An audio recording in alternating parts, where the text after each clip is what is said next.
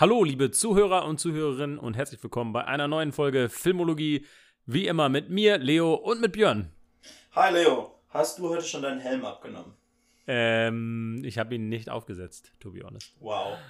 Wow. okay, du bist also schon mal raus.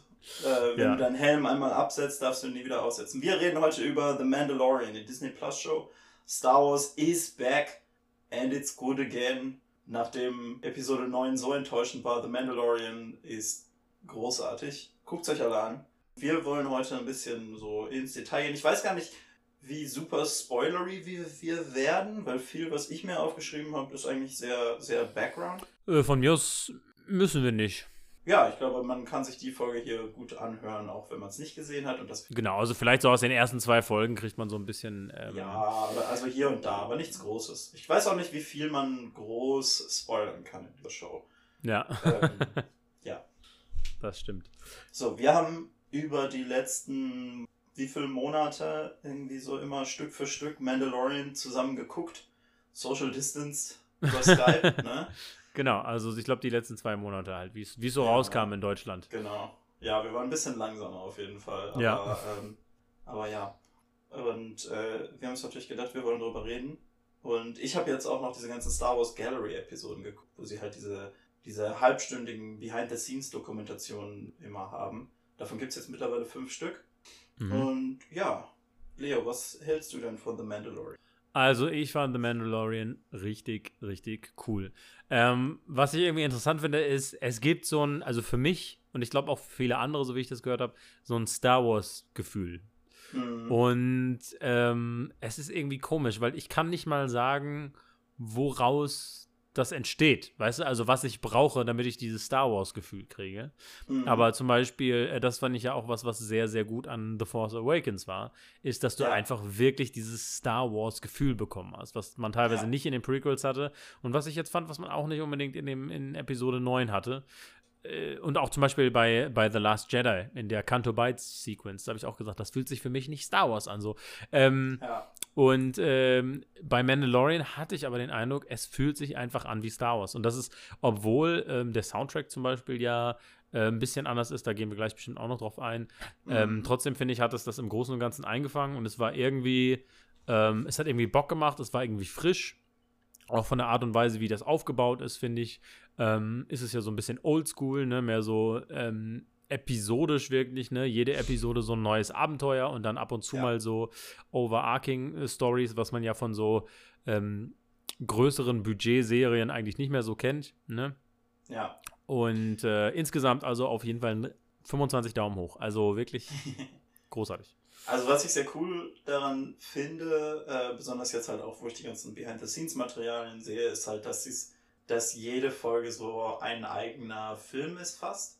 Mhm. Ähm, weil generell sagt man ja immer so, Television is a writer's medium, also es ist äh, Fernsehen ist für die Schriftsteller und die Mhm. Regisseure sind halt oft Leute, die halt einmal reinkommen, ihre Folge drehen und dann wieder gehen. Und es Mhm. fühlt sich bei Mandalorian so an, als ob die wirklich einfach den Regisseuren gesagt haben, so jetzt mach deinen deinen Star Wars Film 40 Minuten lang höchstens oder Ja. also zwischen 30 und 50 Minuten, ne? Und, äh, und ja, let's go. Und dann kannst du halt eben für eine, für eine TV-Show halt so Leute wie Taika Waititi. Und das ist Mhm. halt schon mega nice. ja. Die Liste von Regisseuren bei Mandalorian ist ja wirklich großartig. Mhm. Auf Das jeden sind Fall. halt teilweise richtig große Namen. Ähm, Also John Favreau ist ja der Showrunner.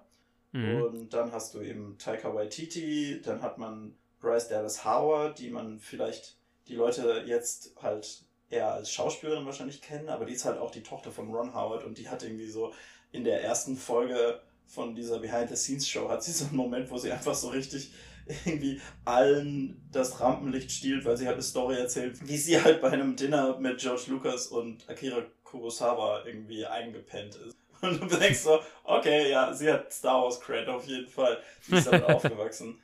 Ne?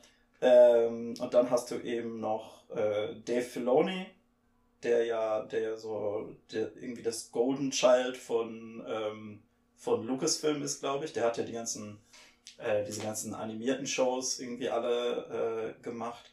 Und dann Mhm. noch äh, Deborah Chow und Rick Famuyiwa, von denen ich vorher jetzt noch nicht so viel gesehen habe, aber die ich jetzt auch richtig mag. Ich finde, die haben richtig gute Episoden gemacht. Mhm. Ähm, und ja, also man merkt richtig, die haben, die haben das Ganze irgendwie so als eine, eine Reihe von kurzen Star Wars-Filmen irgendwie angesetzt. Und Mhm. mehr, also es funktioniert mehr oder weniger eigentlich perfekt. Ich finde, es gibt nur Mhm. eine Episode, die ich tatsächlich nicht gut finde in der ganzen Dings. Und darauf kann ich gleich auch nochmal, da habe ich gleich noch eine, Ja, eine ja. Hot Take, eine kleine Ja. Abrechnung zu machen. Also ich hatte auch Spaß ähm, mit jeder einzelnen Episode eigentlich und ja, fand auch, es gab einen, für mich sogar ein, zwei vielleicht, die für mich so ein bisschen Downer waren. Ähm, Mhm. Ich finde, wenn man über The Mandalorian redet, worüber man auch auf jeden Fall reden muss, ist Pedro Pascal. Ja. Weil der spielt ja eben den Mandalorian und hat immer den Helm auf, weil es ist nun mal so, äh, this is the way. Es ist halt nun mal so, äh, genau, ähm, Das sieht man, vorgegeben. also, also das, das, das wird am Anfang ganz klar gemacht, dass er den Helm nie absetzt. Aber äh, das wird dann halt auch immer ein bisschen vertieft, je länger man, Mhm. je mehr man in die Serie reinkommt. Aber ja, this is the way. Der, der Helm darf nicht abgehen. Ja, und ähm, da finde ich halt krass, wie viel er mit irgendwie seiner, seiner Pose und äh, auch seiner Stimme irgendwie Mhm. äh, hinbekommt, ne? dass man irgendwie richtig ein, irgendwie trotzdem ein Gefühl für den Charakter und was er denkt irgendwie hinbekommt. Und da muss man vielleicht auch nicht nur Pedro Pascal, ähm, äh, sag ich mal, das Lob aussprechen, sondern auch vermutlich seinen Stuntman, die ja, Ja. auch ganz häufig in der, in der Rüstung gesteckt haben. Das finde ich, das fand ich auch sehr interessant. Also ähm, in dem ganzen Behind-the-Scenes-Zeug, Pedro Pascal ist super offen darüber, dass er halt, er redet richtig offen darüber, so, nee, nee, nee, also das sind drei Leute, die den Mandalorian spielen eigentlich. Ähm, Mhm. Die haben halt noch einen Stuntman, der halt eben so, so diesen ganzen Nahkampf kann und einen halt, der einfach so ein Ganzlinger ist, der halt einfach die ganzen, die ganzen Quick Draws und so macht und das ist richtig nice. Mhm. Und immer wenn du halt irgendwie dann so Behind-the-Scenes-Material von Pedro Pascal siehst, ist es so gefühlt so, dass er dann halt irgendwie gerade Voice-Over einspricht oder so. ja. Das finde ich sehr interessant. Also das ist eben das Ding. Es kommt sehr viel über die Stimme und irgendwie, also es gibt ja wirklich eine Folge zumindest, wo sie einfach nicht für einen Moment Pedro Pascal in der, in der Rüstung hat. Ja. haben. Und ich finde, man merkt es überhaupt nicht. Also die Ja, haben ja, ich habe es auch gar nicht gemerkt. Ja. perfekt, perfekt abgestimmt, ne? Und das wirklich richtig gut gemacht. Mhm. Was ich ja auch cool fand, ist, dass sie ja sozusagen so eine relativ neue Technik verwendet haben äh, Mhm. für die Serie.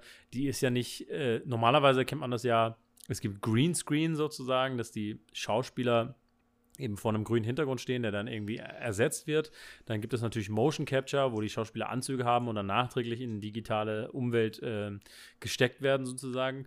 Und hier haben sie was benutzt, ähm, was zum Beispiel Christopher Nolan auch in Interstellar gemacht hat, äh, so ähnlich, ist, dass sie ähm, einfach einen riesen gebogenen Bildschirm sozusagen haben, auf dem der Hintergrund gezeigt wird, sodass sie sozusagen nicht in der Wüste irgendwie filmen müssen, sondern einfach auf diesem kurvigen Bildschirm in einem Studio der Hintergrund von der Wüste gezeigt wird und sie müssen sozusagen nur vorne alles aufbauen und dann sieht es halt einfach aus, als würde die Landschaft noch viel weiter gehen, sozusagen. Also das geht ja noch viel, das geht ja noch viel weiter als das, ne? Also Mhm. ähm, das nennt sich, die nennen das Stagecraft und das ist Mhm. einfach nicht nur, das ist nicht nur, also da wird nicht einfach nur äh, ein Bild irgendwie eingespielt oder so, weil so hat das ja Christopher Nolan gemacht. Er hat dann halt Mhm. quasi den Film abgelaufen lassen, halt dafür, dass er eben die, das richtige Licht auf seine Charaktere kriegt und sowas. Mhm, Ne, dass mhm. das halt alles realistisch ist. Aber hier ist es halt so, dass sie die ganzen äh, Hintergründe vorher halt äh, als 3D-Modelle gebaut haben und die werden dann Mhm. halt in Real-Time im Hintergrund so gerendert. Und es ist richtig Mhm. weird, wenn man das sieht. Also es ist auch nicht nur so eingebogener Bildschirm, das ist ein ganzer Raum. Es ist ein ganzer Ja, ja. Raum, wo die Decke, die Wände, äh, alle nur Bildschirme sind und das alles zeigen. Und Mhm, ähm, mhm. und es ist, das, das krasseste daran ist so, die haben halt dann grundsätzlich so ein, so, so quasi so ein Base-Level von diesem 3D-Render laufen. Mhm, mhm. Und das sieht dann teilweise noch so ein bisschen weird aus und so. Aber wenn die halt die Kamera drauf richten, dann erfasst die halt äh, genau, wo das, wo, wo sie hinguckt. Und die Computer äh, bauen dann quasi das ganze Detail und die ganze Tiefe und so immer in, in Echtzeit für die Kamera, worauf, worauf die gerade guckt. Das wird dann detailliert nochmal ausgebaut und so. Und die können Elemente einfügen. Ne? Die können halt im Hintergrund irgendwie äh, Sachen rumlaufen lassen und so. Mhm, Und das mhm, Coole mhm. ist halt eben, was du dann halt eben von den ganzen. Also es ist halt auf der einen Seite ist es sehr cool, weil du halt von den Visual Effects her, die machst du dann halt vorher und dann äh, musst du nachher halt nur nochmal drüber gehen. Aber du hast halt immer das perfekte Licht, was halt super mhm. wichtig ist für ja, ja. Äh, Visual Effects. Ne? Das andere ist aber halt auch, da, und darüber reden die Schauspieler mega viel, dass die halt einfach sehen, was ihnen gesagt wird. Ne? Die müssen sich nicht einfach vorstellen, so, oh, das ist der Greenscreen, du guckst auf eine Armee von Leuten runter irgendwie. Ja, ja. Oder was auch immer, ne? Du musst dir einfach vorstellen, dass da 10.000 Leute sind oder so. Und hier ist das einfach so, nein, die sehen das. Und ähm, Carl Weathers äh, redet an einer Stelle davon, ähm, da sagt er halt so, ja, das ist halt auch nicht nur so cool, dass es dir das abnimmt, sondern es sorgt auch dafür, dass alle dasselbe sehen. Ja, ja, klar. Und mhm. ähm, das ist echt sehr interessant und ich glaube, da wird man noch viel von sehen. Also die haben auch schon gesagt, so ja, die haben jetzt super viele Anfragen, eben dieses, dieses, die hatten auch irgendeinen Namen für dieses, äh, für diesen Raum. Aber ich habe vergessen, was das war. Aber ähm, dass die halt super viele Anfragen hatten, das eben auch zu benutzen mhm. und dass es letzten Endes halt keine revolutionäre neue Technologie ist. Es ist nur irgendwie so eine Zusammensetzung von Technologien, die alle schon existierten, auf eine neue mhm. Art und Weise. Und das ist halt hauptsächlich irgendwie quasi auf John Favreaus Mist gewachsen, der halt irgendwie jetzt über, über The Jungle Book, äh, Lion King und jetzt halt The Mandalorian super interessiert daran war, so wie kann er das visuell weiter pushen. Mhm. Ja, weil er halt, halt Jungle Book, Jungle Book hatte halt noch, war noch komplett Bluescreen, so. Und mhm. da musste halt dann das ganze Licht wieder äh, umgebaut werden und so. Und bei König der Löwen hat er das schon nicht mehr gemacht. König der ja. Löwen wurde in VR gefilmt. Ja. Ja, sorry, jetzt habe ich mega lang drüber geredet. nee, alles gut, aber das finde ich ist ja auch so cool an der Serie, dass die so auf allen möglichen Ebenen halt richtig gut funktioniert. Eben halt diese mhm. technische Ebene ist sehr gut, ne? Dann haben wir gerade über Pedro Pascal geredet, aber ich finde sogar Gina Carano, die ich jetzt ja für eine Schauspielerin halte, die jetzt, ähm, ich glaube, du hast es ja auch gesagt, als wir geguckt haben, die wird jetzt nie einen Oscar gewinnen. Aber ich habe die auch noch nie so gut in irgendwas gesehen ja. wie in The Mandalorian, sag ich mal. Die ist ähm, auch die ist auch so ein richtiges Highlight in dem Behind-the-Scenes-Zeug, wenn die mit ihr reden. Die ist so richtig happy und du merkst so richtig, wie stolz die darauf ist, was die in The Mandalorian geleistet hat. Weil ja. sie halt einfach wirklich, die ist so positiv und ist so richtig so, mhm. so, Sie sagt auch selber, sie hat sich noch nie so sehr in einem Charakter gefühlt. Und das ja, finde ich, ja. find ich so richtig cool. Und sie sieht auch so cool aus irgendwie. Und äh, und es gibt auch diesen, es gibt auch diesen einen Moment, wo sie einfach so eine, so ein zweiminütiges Kompliment an Carl Weathers richtet und er dann einfach so da sitzt und ist so, wow, Gina, thank you. ja, Carl Weathers ist gut. Werner Herzog ist in der Serie und ist halt mhm. sehr Werner Herzogig, aber äh, sehr, sehr cool auch, ein richtig cooler Villain irgendwie. Ja. Ähm, also Taika Waititi spricht einen äh, ähm, einen Droiden und ist richtig cool dabei. Ähm, Nick, Nick Nolte, Nolte in seiner ersten Rolle, in der ich ihn verstehen kann und keine Untertitel brauche. äh, Vielleicht daran, dass das auch nur eine Voice-Over-Rolle ist. genau, auch so mit richtig geilen Prothesen, äh, diese, dieses Alien da. Also. Äh, Entschuldigung, ich glaube, du meinst Agnord, please. Agnord, ja, pardon. Ich habe die Namen ja. noch nicht immer so drauf. Ähm, Gespielt von Misty Rosas übrigens, das äh, ah, sollte man okay. auch nicht vergessen. Also das, da ist auch eine Schauspielerin in dem Kostüm. also was ich auf jeden Fall halt sagen würde, ist halt, äh, wenn wir jetzt noch gerade Gina Carano haben, das, das ist so eine mhm. richtig gute Überleitung. Äh, Gina Carano, die haben halt, wenn sie über ihren Charakter sprechen, Cara Dune, dann sagen die halt, für Star Wars Charaktere ist es immer wichtig, dass die eine Silhouette haben, die klar ist. Mhm. Ne, dass du halt, dass du von der Silhouette her siehst, oh, das ist Prinzessin Leia, oh, das ist Darth Vader und so. Und bei, beim Mandalorian und bei Cara Dune, also Gina Caranos Charakter, ist es auf jeden Fall auch so. Aber wo es am ja. meisten, glaube ich, so ist, ist Baby Yoda. Und den ja, muss man halt auch besprechen. Ne? Den müssen Baby wir definitiv Yoda. sprechen. Baby Yoda ist das Niedlichste, was das Fernsehen seit langem gesehen hat. Also, sorry, aber das ist so fucking süß. Ich bin echt, es gibt so eine, äh, glaube ich, 70, 80 Euro äh, Puppe in Originalgröße von Baby Yoda, die sich auch wohl ein bisschen bewegen kann. Und ich bin mir ziemlich sicher, dass ich sie irgendwann besitzen werde. Also sie ist noch nicht raus, sie kommt jetzt, glaube ich, im September auf den Markt, weil Baby Yoda so fucking süß ist. Und ja. ich habe äh, heute erst ähm, unterschiedliche Designs gesehen, die sie für Baby Yoda hatten. Bin richtig froh, dass sie bei dem gelandet sind, wo sie gelandet sind, weil dieses diese Puppe, ja, die sie ja auch sich bewegen kann, also ist ja auch eine animatronische Puppe, die mehrere Millionen Euro gekostet hat, glaube ich. Ähm, die ist einfach so super cute. ich ja, komme nicht drauf der klar. Witz ist ja noch, der Witz ist ja noch, dass die halt auch manche Designs zurückgeworfen haben, weil die zu cute waren. Und ich so, wie kann etwas zu cute sein, wenn das das ist, wo ihr landet? Es ist so gut. Das ist, das ist eben das Ding. Also, was einfach cool ist daran, ist, ähm, also ich meine, Star Wars ist ja immer irgendwie ganz vorne bei der bei Technologie dabei gewesen. Ne? Mhm. Und also, also ob es jetzt halt George Lucas in den Originalfilmen ist, selbst, also selbst die Prequels haben ja eben hier dieses, äh, diese, das, was jetzt in Mandalorian so krass ist, diese, diese Screens, ne? Das machen die ja in den Prequels mhm. auch, nur da halt mit Greenscreens. Da funktioniert es halt mhm. halt deutlich weniger gut, vielleicht einfach, weil die Technologie noch nicht ganz da war. Aber George Lucas wollte so, ein, so eine Leinwand äh, eben bauen schon. Ne? Der, mhm. Das ist alles. Star Wars ist immer ganz vorne mit dabei und das ist auch jetzt die, die, die Sequel-Trilogie, ist ja auch so. Die haben so viele Fortschritte gemacht, in wie sie diese Puppen bauen, wie sie, wie sie irgendwie Lichtschwertkämpfe drehen, sodass man halt direkt das richtige Lighting hat und so. Deswegen sehen die so mhm. gut aus. Aber irgendwie die krasseste technologischen Revolutionen in, im, kommen jetzt irgendwie aus The Mandalorian, ne, wo sie einfach Sachen so auf die Spitze treiben. Und mhm. das, diese Baby Yoda-Puppe wird von irgendwie vier Leuten bedient.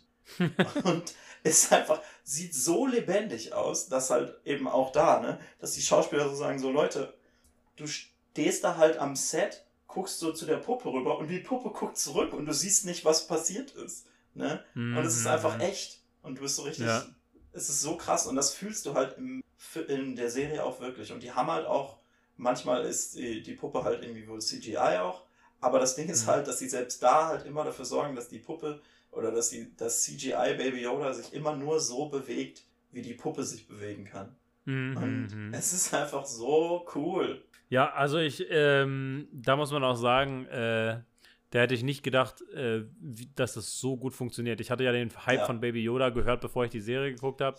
Ich habe gedacht, so, ja, das, ist, das, ist jetzt. Man, was man am meisten außerhalb der Serie gehört hat, ne? genau, ja. Und ich dachte so, okay, das ist jetzt irgendwie nur ein Gimmick. Aber es ist einfach kein Gimmick. Es ist einfach direkt es trifft dich direkt im Herzen einfach, weil es wirklich einfach niedlich ist. und ähm, ja, aber worüber ich glaube ich auch sprechen will, also ähm, wir haben jetzt über das Technische gesprochen, wir haben über Pedro Pascal gesprochen, wir haben über ähm, Baby Yoda gesprochen und ähm, was ich äh, auch ganz wichtig finde, ist einfach, dass es ein Western ist diese ja, Serie. Wir können ja vielleicht jetzt auch mal so ein, so ein kleines bisschen in die Story reingehen, weil ja, ja. Ähm, wir haben jetzt richtig viel über das coole Behind-the-Scenes-Zeug ge geredet. Ich habe gleich auch noch auf jeden Fall äh, drei Minuten oder so über Dave Filoni, die ich noch abreißen muss, aber sonst ja. äh, lass uns doch mal irgendwie so ein bisschen über die Story reden. Genau, also die Story geht halt um den äh, Mandalorianer. Ähm, der erstmal auch keinen Namen hat, sondern man weiß nur, dass er ähm, zu einer ähm, Gruppe von Mandalorianern gehört, die wohl auch, ähm, sag ich mal, ähm, in der Art und Weise, wie sie diesen, diesen Spirit der Mandalorians leben, ähm, so ein bisschen auch noch orthodoxer sind sozusagen und ein bisschen strenger. Sehr extrem, ähm, ja. Genau. Und wenn wir Mandalorianer sagen, für Leute, die so eigentlich nur sehr wenig Idee von Star Wars haben, äh, Boba Fett hat eine mandalorianische Rüstung. Das heißt, der Mandalorianer sieht im Grunde genommen so aus wie Boba Fett ohne Jetpack und ohne Antenne. Genau. Ähm, aber Boba Fett, das ist wichtig, ist kein Mandalorianer. Der ist nur ein, der hat sich, der hat diese Rüstung nur geklaut. Ja. Und ja. Ähm, genau, und dieser äh, Mandalorian, der dann von allen nur Mando genannt wird, weil er ähm, keinen eigenen Namen hat, erstmal, der ist ähm, ein Kopfgeldjäger und ähm, erledigt natürlich verschiedene Aufträge. Und einmal bekommt er eben den Auftrag, ein Asset in Anführungsstrichen ähm, zu holen und äh, stellt dann fest, dass es sich dabei eben um Baby Yoda handelt. Um so ein kleines, süßes Baby, was eigentlich 55 Jahre alt ist, aber eben sehr unschuldig und niedlich. Und äh, er entscheidet sich, und ich glaube, das kann man jetzt auch schon sagen, das sind ja so die ersten zwei Folgen, äh, er entscheidet sich eben dagegen, das an seinen Auftraggeber abzugeben, was halt alte ähm, ähm, Leute vom Imperium sind. Das spielt alles nach ähm, die äh, Rückkehr der Jedi ähm, nämlich als das Imperium schon gefallen ist. Und äh, das sind aber sozusagen noch alte ähm, Imperiumsanhänger.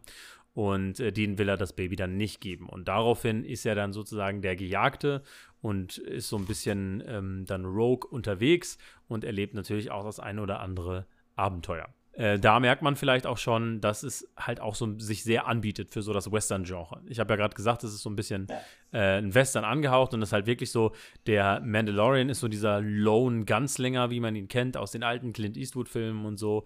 Ähm, und ich finde, die, das spielt halt auch viel erstmal so auf Wüstenplaneten und so. Und dann ist er halt so ein Outlaw, weil er halt eben äh, von seinem Auftraggeber gesucht wird und so.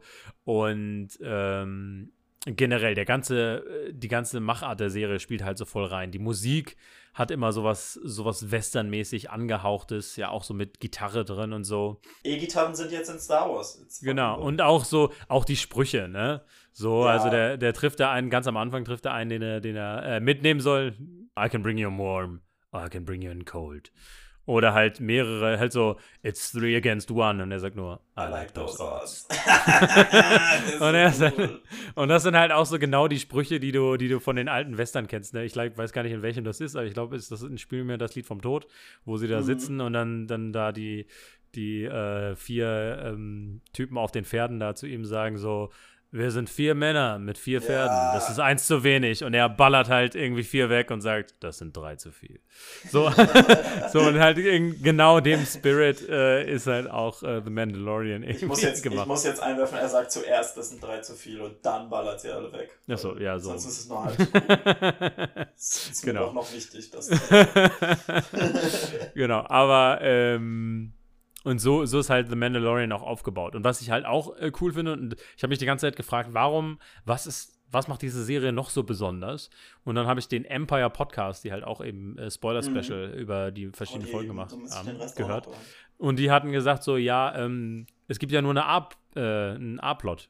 Und da ist es mir erstmal wie Schuppen von den Augen gefallen. Ja klar, es, in anderen Serien gibt es immer Nebencharaktere, deren Story dann auch noch gezeigt wird oder so. Oder du hast vielleicht zwei Protagonisten, wo das aus der einen und der anderen Perspektive gezeigt wird. Und ja. in The Mandalorian hast du halt die ganze Zeit nur seine Perspektive und seine Story. Er ist fast in jedem Shot, ja. Und ähm, ja, er ist ja. einfach die Hauptfigur und seine Story ist die Main Story und es gibt keinen B-Plot. Ne? Ja. Stimmt. sondern es ist immer nur seine Story. Und das ist halt so richtig cool. Und das, dadurch hat man so einen richtigen Fokus auf ihn irgendwie. Ja, auf jeden Fall. Und ich muss auch sagen, die Action in den äh, Folgen ist auch richtig gut gedreht. Also ich ja. finde, man hat richtig Stimmt. Spaß mit der, äh, mit der Action. Besonders ähm, in Folge 2, finde ich, ist ähm, richtig gute Action dabei. Ähm, und äh, auch, auch gegen Ende der, ähm, der Serie. Und das hat mir auch richtig gut gefallen. Auch die Kills von ja. Mandalorian, wo man halt so denkt, so, wow, das ist auf Disney Plus, weil Disney Plus ja eigentlich so den Ruf hat, sehr, sag ich mal, familienfreundlich zu sein. Extrem familienfreundlich. Tour fort. Genau. Und äh, trotzdem äh, fand ich so den einen oder anderen Kill von ihm auch ziemlich extrem. Ja, auf jeden ziemlich Fall. spaßig. Auf jeden Fall. Äh, genau, was ist, was würdest du sagen, ist deine Lieblingsepisode? Ähm, schwierig. Ich würde sagen, glaube ich, die zweite und vielleicht eine von den letzten beiden, würde ich sagen, vielleicht. Ja, ja. Genau, ich krieg, krieg die jetzt nicht mehr so auseinandergefriemelt, ehrlich gesagt. Fast alles in der, in der letzten so und in der vorletzten. Also, ähm, ich glaube auch, ja, wahrscheinlich Episode 2, 3, sieben, acht, ja, das sind, glaube ich, die stärksten, denke ich. Also, Zwei, drei, ich glaube, sieben, Episode, acht, Episode 8 ist halt die von Taika Waititi und ich finde, da merkt man schon so richtig so, okay, da haben sie so einen richtigen, richtigen Pro hinter der Kamera gehabt. Weil die Folge, ja. ich glaube, Episode 8 ist, glaube ich, meine Lieblingsfolge. Und, äh, aber auch 2 und 3 sind richtig gut, also ich meine, da ist, ist schon echt starkes Zeug dabei. Mhm. Ähm, die schwächsten Folgen sind tatsächlich in der Mitte, finde ich. Also es gibt halt ja. in der Mitte so einen Bump, wo halt so die Main Story so ein bisschen runterfährt und es mehr halt genau. halt wirklich so Abenteuer der Woche ist quasi. Also Folge 4, 5 und 6 eigentlich, ne? Genau, so. ja. Also Folge 4 ist so, ein, so eine Seven Samurai Hommage von Bryce Dallas mhm. Howard. Die finde ich sehr gut eigentlich, die mag ich sehr gerne. Ja, ja. Gefällt mir ähm, auch, ja. Ähm, das ist auch die erste Folge, wo wir Cara Dune, also äh, Gina Carano treffen. Äh, mhm. Folge 6 ist dieser, dieser Prison heißt. Die finde ich okay. Mhm. Finde ich, macht Spaß. Ich weiß nicht, wie die Twi'leks so mag. Die ja, die das war ein bisschen Overacting in, ja, in, die sind in Folge so, 6. Die sind so die ganze Zeit ein bisschen over the top. Aber ja. äh, also die, ich, für mich ist die schlechteste Folge und da komme ich jetzt, jetzt komme ich zu meinem Dave Filoni Hot Take. Äh, ja. die, die schwächste Folge ist ganz klar Folge 5. Ist, äh, Dave Filonis zweite Folge, der hat die erste und die fünfte gemacht. Und ich Mhm. muss einfach sagen, also gerade wenn du den so in, wenn du den so neben Leute wie Taika Waititi und irgendwie Bryce Dallas Howard und, so. Und John Favreau, ich meine, der ist ja auch John mit Favreau Iron Man gemacht und ja. Dave Filoni ist einfach kein guter Regisseur, sorry. Also, der ist einfach, der Typ, also, und das, das, das, ich, also ich möchte auch sagen, so, ich, ich, ich missgönn dem nichts. Ist, der, der arbeitet hart und äh, was man ihm auf jeden Fall, was man auf jeden Fall, der Typ ist passionate, wenn es um Star Wars geht. Deswegen, der macht ja auch Mhm. nur Star Wars Zeug. Ne? Mhm. Ähm, Was hat er jetzt der gemacht? Der hat die Clone Wars gemacht? Clone Wars, der hat Mhm. äh, eigentlich diese ganzen 3D-animierten äh, Star Wars-Serien, Mhm, also Clone mhm. Wars Rebels und äh, Mhm. Resistance war er, Mhm. glaube ich, auch involviert. Und, äh, und jetzt hat er halt eben zwei Episoden von Mandalorian gedreht und ist auch, glaube ich, Executive Producer. Mhm. Und ähm, also ich kann nicht viel dazu sagen, wie er als Executive Producer ist, aber als Regisseur finde ich ihn sehr mangelhaft. Ich habe jetzt halt auch noch mal ein paar Folgen Clone Wars geguckt, weil ich eigentlich auch noch die letzte Staffel davon gucken will. Die soll ja auch sehr gut sein. Aber gleich so die erste Folge, die ich geguckt habe, war so eine Dave Filoni-Episode, wo er halt Regie geführt hat. Und immer, wenn er irgendwo Regie führt, sind alle Charaktere immer so Zero Depth, so Null Tiefe. Alles bleibt immer, also komplett an der Oberfläche. So Mhm. einfach so Michael Bay-Levels an so Desinteresse an tiefen Charakteren. Und Mhm. das finde ich schon immer, das finde ich dann schon echt hart. Also, und gerade in, gerade in äh, jetzt Mandalorian Kapitel, also Kapitel 1, er hat halt die erste Folge gedreht, die ist eigentlich, die ist ganz solide. Ne? Also das ist halt so Mhm. eine Introduction und äh, er muss da auch noch nicht viel raushauen. Aber äh, Teil 5, da muss er halt, da, da wird, erzählt halt diese Story, die ist halt so ein bisschen Unforgiven irgendwie angelehnt. Es gibt so einen jungen Bounty Hunter, der versucht, den Mandalorian anzuheuern, um eine, äh, ein Ziel zu jagen, was er alleine nicht kriegt. Und Mhm. dieser junge Bounty Hunter ist so ungefähr der lameste Charakter auf dem Planeten. Ne? Das stimmt. Oder Der auf ist so richtig- Planeten. Der ist so richtig einfach, der hat so ein Zero Charisma, finde ich. Ja, Toro Calican, der ist so richtig lame as fuck, so richtig uninteressant. Es gibt nichts, was an dem interessant ist. Der bleibt die ganze Zeit nur so an seiner most basic motivation und die wechselt da dann irgendwann mittendrin, vollkommen weird und unmotivated und so. Mhm. Und das ist einfach, ist einfach schwach, das ist einfach schwache Regie. Also, und Mhm. äh, dasselbe für, gilt für mich für Clone Wars. Die Leute hypen Clone Wars immer so sehr, aber das Ding ist halt, ne, weil die immer sagen so, ja, die gehen so tief in die Charaktere rein und so. Ja. Aber die gehen halt tief in die Charaktere rein, weil die jetzt sieben Staffeln haben. Sieben Staffeln von jeder Folge, die so ziemlich basic ist eigentlich. Also es gibt sehr gute Clone Wars Folgen, aber generell ist es halt immer so, wenn, wenn Dave Filoni einen Charakter reinbringt, muss er halt erst sechs Staffeln haben, bevor man den ma- mag irgendwie und dann Mhm, irgendwie mhm. interessiert daran ist. Also wir werden ja jetzt ähm, wohl, so wie es aussieht, in der zweiten Staffel Mandalorian kommen dann halt auch Charaktere zurück aus Mhm. früheren Sachen, zum Beispiel Ahsoka Tano oder eben aus Clone Wars. Habe ich auch schon von Leuten gelesen, so, äh, es nervt, dass irgendwie Dave Filoni seine Charaktere nicht einfach mal gehen lassen kann. Warum ist Ahsoka Tano jetzt immer noch da? Ne, die ist jetzt halt irgendwie schon aus den Clone Wars und, und kommt jetzt dann irgendwie in Mandalorian rum und dann denkst du wirklich so, okay, die ist jetzt halt echt, die ist dann halt länger irgendwie around als so Obi-Wan Kenobi und Darth Vader. Und so, das ist schon irgendwie, ist schon irgendwie, das- ich weiß nicht, also keine Ahnung, ich will ihm das Ja. ja auch nicht übel nehmen. ne? Er nimmt sich, fühlt sich fast so an, so als würde er sich da ein bisschen was rausnehmen für seine Favorite Characters. Ne? Aber das Mhm. andere Ding ist halt, es gibt so diesen, das, das hat dann auch die Runde gemacht, während so diese Disney Gallery-Episoden jetzt rauskommen. Ne? Es gibt Mhm. in der zweiten Folge von der, dieser Disney Gallery, ne? Da Mhm. hat er so einen riesen Vortrag, den er hält, darüber, warum er das, ähm, das Duell zwischen Obi-Wan Kenobi, Qui-Gon Jinn und Darth Maul in Episode 1 so mag. Ne? Mhm. Und er redet halt darüber, dass für ihn dieses Duell eben äh, so dafür steht, ähm, dass da eben das, das Schicksal von Anakin Skywalker entschieden wird. Weil Mhm. Qui-Gon Jinn die Vaterfigur ist, die er braucht. Und redet dann darüber so. Und wenn dann Qui-Gon Jinn stirbt, das ist dann der Moment, wo du weißt, ah, der, der Orden wird Anakin nicht so aufziehen, wie er, wie er das braucht. Und dann wird er zu Darth Vader. Und ich denke mir so, insofern, als das Star Wars sehr den Fans gehört, ist das, eine, finde ich, eine sehr coole Interpretation. Weil es Ja. ist halt einfach nicht in den Filmen drin. Ja. Ne? Also es ist an keinem Moment, ne? Also du kriegst keinen, es gibt keine filmische Sprache, die irgendwie diesen, diese Connection macht. Ne? Es gibt an keinem Punkt so diesen Moment, wo man so sagt, so, okay, mm, I don't know. Es gibt halt so, so Obi-Wan persönlich ist halt so ein bisschen so, dass er für sich dran zweifelt, ob er Anakin geben kann, was er braucht. Aber es mhm. ist halt mhm. nie gesagt so, okay, Qui-Gon Jinn ist derjenige, der ihn aufziehen könnte und dass er nicht so, dass er nicht zu Darth Vader wird und so. Und denkst du, ja, na, es ist einfach nicht da. Und ich denke so, das ist halt irgendwie so, der Typ ist so ein richtiger, so, so Top-Level Star Wars-Fan, offensichtlich, Dave Filoni. Und mhm. das ist ja auch mega geil und ich bin auch echt, also wie gesagt, ich freue mich ja auch für ihn, dass er so einen geilen Job hat. Ne? Aber ich bin immer wieder, wenn Leute den so feiern und Leute, es gibt Leute, die sagen so, ja, Dave Filoni sollte der Boss von Star Wars sein und nicht Kathleen Kennedy. So, sag mal, Leute, habt ihr sie noch alle? Alle so, der Typ ist so mediocre. Keine Ahnung. Aber er hat einen coolen Hut. Das muss man ihm auch lassen. Okay. Hot Take. Durch. Ja. okay. Ähm, hey, man muss hin und wieder auch einfach mal ein bisschen Hass in die Welt setzen.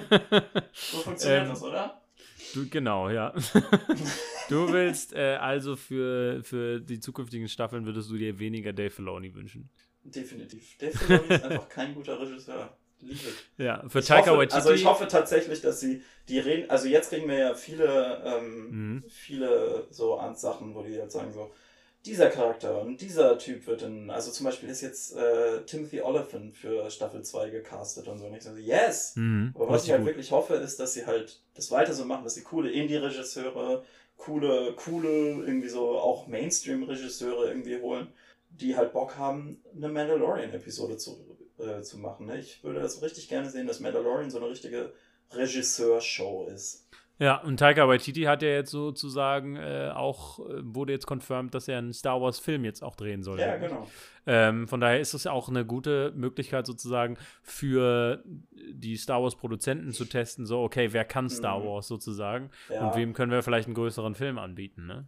Und, äh, und es gibt dann halt auch die Gelegenheit, irgendwie Star Wars in eine ja, weiter gefächerte Koalition von kreativen Händen zu packen, ne? weil halt ähm, Deborah Chow zum Beispiel macht ja jetzt wohl den Showrunner für die Obi-Wan Kenobi Serie, so wie das Ja, auf die habe ich auch schon richtig Bock, wenn die nur ansatzweise so wird wie The Mandalorian. Und ich finde, Ewan McGregor ist ja das Beste, das Beste aus den Prequels einfach. Also er ist so fucking gut als Obi-Wan Kenobi. Ja, und ähm, äh, da freue ich mich auch richtig schon drauf, also nach The Mandalorian. Was ich ja, was ich besonders halt eben mochte an The Mandalorian, ist, dass es halt eben mal eine Story ist, die halt weggeht von dieser Skywalker-Saga. Ne? Also die Skywalker-Saga ja. ist cool, ne? Und ich habe mich auch sehr gefreut über, über die neuen Filme, also bis auf den dritten jetzt halt.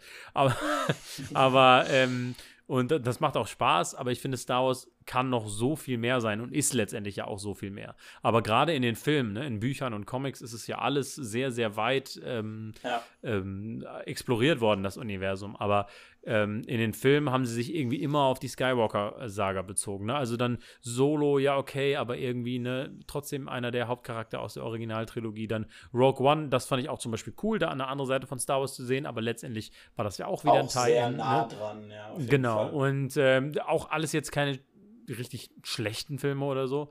Aber ich glaube, nee, da ist einfach noch absolut. so viel mehr, was man, äh, was man sich angucken kann. Und gerade durch, ähm, finde ich, Episode 9, The Rise of Skywalker, finde ich, hat man gemerkt, dass, wenn man sich nur auf die alten Sachen konzentriert, ne, so wie halt jetzt ja, ja, genau. Palpatine zurückzubringen, es lässt die ganze Geschichte einfach viel kleiner wirken und viel weniger ja, genau. groß und pompös. Und gerade durch sowas wie The Mandalorian, ähm, finde ich, wird Star Wars nochmal viel, viel breiter und größer. Und, Bis auf, wenn dann Dave Filoni seine Tatooine-Episode machen muss. genau, ja, das ist dann auch, das, das fühlte sich auch das erste Mal mehr wie Fanservice an, fand ich. Ähm, ja, genau. Und alles aber, andere aber, ist sehr beiläufig, sehr cool eingewoben, finde ich. Genau. Ähm, aber generell finde ich auch, dass ich das Gefühl habe, so die, man merkt ja jetzt schon, also ich bin ja wirklich niemand, der so sagt, so, äh, die haben Star Wars komplett mismanaged und so, bis auf mhm. den letzten mhm. Film, finde ich, ist das nicht wahr. Ähm, aber man hat ja schon gemerkt, dass so die, die quasi die kreative Pipeline für die Filme dann doch etwas so ruckelig war. Ne? Und wenn aber mhm. sie jetzt eben mehr Serien auf dieselbe Art machen, wie sie The Mandalorian gemacht haben, und vor allem, wenn sie jetzt einfach diese Technik im Hinter in der Hinterhand haben, ne? dann können wir ja so viele gute Star Wars-Serien kriegen, da habe ich mega Bock drauf. Wir Ja. kriegen ja auch noch eine, wir kriegen ja auch noch eine, eine äh, Cassian Andor-Serie. Ja, ja. ne, mit, mit Dings hier. Und ich denke so, ja, give it to me. So mit diesem ganzen, mit diesem ganzen, mit diesem, das, wenn du jetzt so denkst, die haben das für 100 Millionen gemacht, ne? 100 Millionen Ja, war das ja. Budget für diese Serie. Und ich denke so, Mhm. wow. Also da, du merkst es so in jeder Episode. Ne? Es fühlt sich nie billig an irgendwie. Es fühlt sich. Was ich halt auch cool finde, ist, wie sie sich manchmal irgendwie so in ihrer Hightech irgendwie eingrenzen, aber dadurch irgendwie noch näher an das Star Wars Feeling drankommen. Ne? So wie das Genau. IG-11 manchmal irgendwie Stop Motion ist. Ja, ja, So. und das sich richtig anfühlt wie die alten Star Wars-Filme. Das ja, genau, cool, ne? ja. Du fühlst so richtig, du fühlst dich so richtig in so einem, ja, in, in halt A New Hope und so. Und das ist echt perfekt. Die haben, da haben sie echt irgendwie das raus. Und ich hoffe, dass sie das so weitermachen können. Und was halt eben auch nice ist und also was mir immer am meisten Schmerzen bereit- bereitet hat, wenn es um Star Wars ging, ist halt, dass du dich einfach im Internet nicht positiv über Star Wars unterhalten kannst. ist halt einfach unmöglich. Und jetzt Mhm. gerade jetzt so diese, diese Behind-the-Scenes-Diskussion zu gucken, ne, war so nice. Weil Ja, einfach ja. so alle da Star Wars lieben und alle sind mega positiv. und ich so, yes! Und auch im Internet sind irgendwie die ganzen, ich glaube, ich glaube, dass so die ganzen Idioten, die Star Wars haten, also viele davon, haben Mhm. einfach noch nicht gecheckt, dass wenn sie Mandalorian mögen, dass sie dann irgendwie so das Produkt von irgendwie von, von so einer asiatisch-amerikanischen Regisseurin und einem schwarzen Regisseur und so. Ich glaube, die haben noch nicht gecheckt, dass es immer noch dieselbe neue, more inclusive Star Wars Philosophy ist. Ja, ja, genau. Ja. aber also ich, äh, wie gesagt, Mandalorian, größte Empfehlung. Den Soundtrack Ja. werde ich mir auch gleich auf jeden Auf Fall nochmal reinziehen. Ähm, ich liebe einfach diesen Western-Style und ich finde, es gibt zu wenig Space-Western. Also ich finde, ähm, ja, also ich meine, äh, hier ähm, Firefly, Serenity, Ist eine ähm, Weile her, ja. ja, ist eine Weile her. Das war eine richtig coole Serie mit dem Film dann, ähm, Ja. die dieses Space Western Ding wirklich auch äh, ausgekostet haben. Und danach, sonst gibt es ja wirklich kaum was in der Richtung. Und ich finde, das bietet sich so an, die Kombi. Ja, es funktioniert ja auch einfach insofern einfach so gut, weil ja Western halt irgendwie immer so Frontier-Stories sind, ne? Und, und Mhm, wo ist, was ist eine finalere Frontier als Space? mhm. genau. Mit dem Wort ähm, würde ich sagen, war es das von dem Mandalorian äh, Podcast. Wir können ja noch überlegen, ob wir, falls äh, die zweite Staffel rauskommt, wir das so ähnlich machen wie bei Snowpiercer, dass wir so wöchentlich äh, oder Wenn zweiwöchentlich über Folgen reden. Wenn sich das mit Snowpiercer gut anfühlt, dann können wir das mal machen. Ja, genau. Schauen wir mal. Ähm, ja, was sind eure Meinungen zu Mandalorian? Ihr könnt es gerne äh, kommentieren und liken. Ihr könnt diesen Podcast verbreiten, ähm, uns äh, bei äh, Spotify folgen und äh, alles Mögliche machen. Und äh, bis dahin würde ich aber sagen, ab ins Kino. Und, Und äh, das war's Plus. von uns. Genau. alles klar, bis dann.